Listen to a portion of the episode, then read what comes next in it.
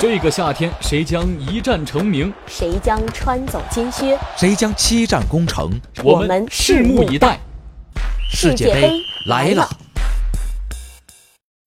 球员是牙医或者导演，踢球只是他们的第二职业。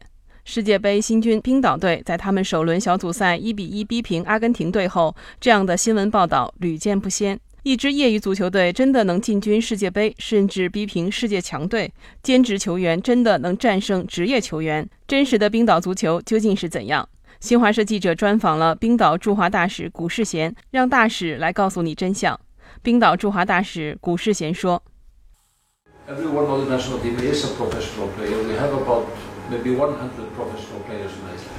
冰岛国家队内的每一名球员都是职业球员。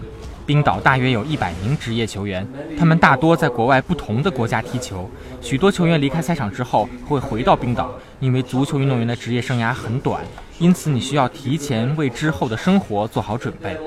冰岛球员们始终准备着回归正常的生活，因此他们对发展第二职业敞开大门。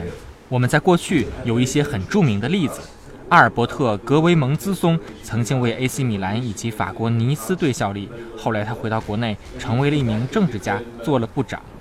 另一个例子是现任冰岛足协主席古德尼·贝尔格松，他曾经是在英国踢球的职业球员，在他在英国做职业球员的同时学习了法律，后来成为了一名律师。确实，他们都是职业球员，他们都多才多艺，并且为自己的未来做好了第二职业的准备。